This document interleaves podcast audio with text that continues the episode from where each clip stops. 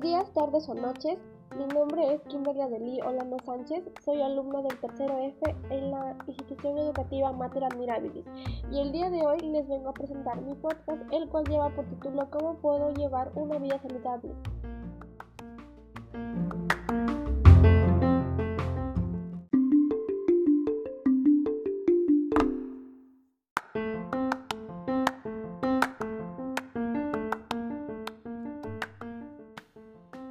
Actualmente vivimos una situación de emergencia sanitaria.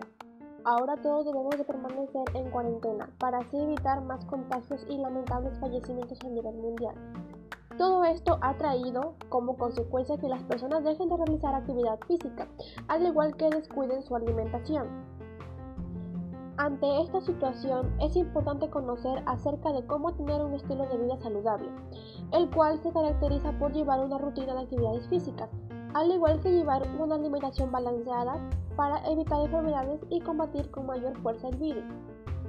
Para ello, en el presente podcast te vas a informar sobre los alimentos que nos proporcionan energía, de qué manera obtenemos energía y también recomendaciones para la práctica de actividad saludable en nuestro día a día. Finalmente, este podcast está dirigido a mi familia, compañeros, profesores y comunidad en general, con el propósito de hacer reflexionar e inculcar una rutina saludable tanto en la alimentación como en la actividad física. Eh, sin más preámbulos, comencemos con el desarrollo del podcast.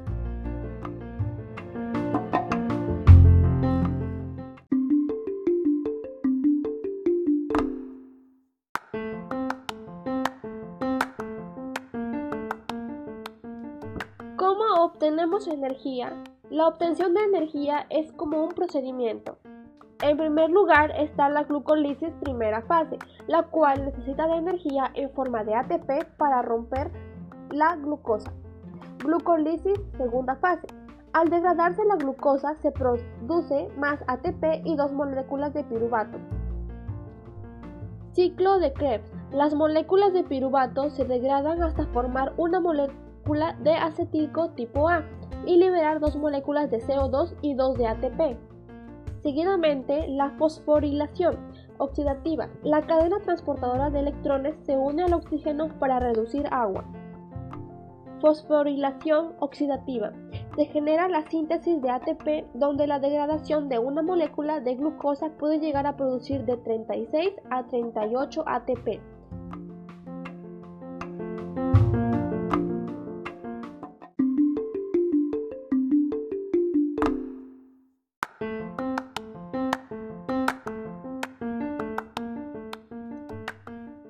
Alimentos que proporcionan nutrientes y energía. Aquí te mencionaré 6 de estos alimentos. Número 1. La quinoa. Este alimento aporta cantidades de magnesio, fósforo y potasio necesarios para mantener unos huesos sanos y desarrollar los músculos, así como para mantener un adecuado ritmo cardíaco y regular otras funciones corporales. Número 2. La papa. Es una fuente de energía 100% natural. Contiene vitamina C, B6, B3 y B9. Posee altos niveles de antioxidantes y nutrientes esenciales. Número 3. El brócoli. Es muy rico en carbohidratos y proteínas. Tiene mucha fibra y pocas grasas y es rico en vitamina C, K, A, calcio y hierro. Número 4. Las habas. Son ricas en fibra, lo que ayuda a regular el tránsito intestinal y combatir problemas de estreñimiento. Entre los beneficios de las habas se debe destacar la reducción del colesterol y la prevención de enfermedades cardiovasculares. Número 5. El zapallo. Gracias a su alto contenido en fibra, el zapallo ayuda a regular la función intestinal, destacando además porque se digiere con muchísima facilidad especialmente cuando se cocina hervido o al horno, actuando a su vez como suavizante. Número 6. Y último alimento. La espinaca tiene un elevado interés nutricional debido a su inusual cantidad de vitaminas y minerales. Es una de las verduras más ricas en calcio, magnesio, hierro y potasio.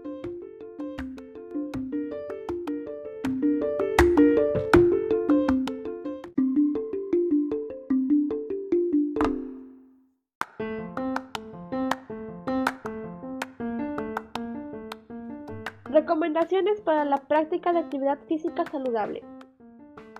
Te voy a estar nombrando 6 recomendaciones. Número 1. Practicar un mínimo de 60 minutos diarios de actividad física moderada, ya sea caminar a buen paso e ir en bicicleta, o vigorosa, como por ejemplo correr, saltar la cuerda, practicar deporte, etc. Número 2. Adapta tu alimentación al tipo de esfuerzo que realizas. Haz comidas ligeras y frecuentes. Número 3. Es aconsejable realizar un trabajo de calentamiento con una duración de entre 5 y 10 minutos antes de comenzar la actividad. Número 4. Una propuesta de actividad física recomendadas podría ser las actividades acuáticas, siempre controlando la temperatura del agua, la realización de ejercicios con resistencia, también controlando siempre y cuando las cargas, la marcha nórdica y andar. Actividades aeróbicas para mejorar la resistencia de la fatiga.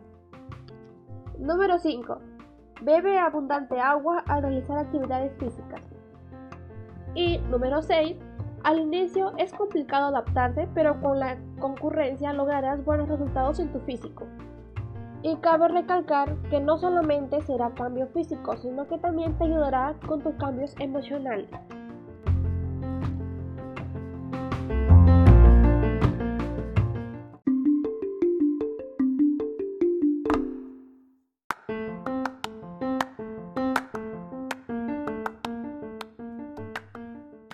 Recuerda, nunca es tarde para cambiar tu estilo de vida. El ejercicio será vital para evitar el estrés, mantener un cuerpo saludable y lindo, al igual que evitar enfermedades. El alimento saludable te proporciona mucha energía para tu rutina diaria. Un estilo de vida saludable nos asegura una vida satisfecha y agradable. Tú puedes cambiar, solo es cuestión de que confíes en ti mismo, te tengas fe y no te dejes llevar por los malos comentarios de las personas.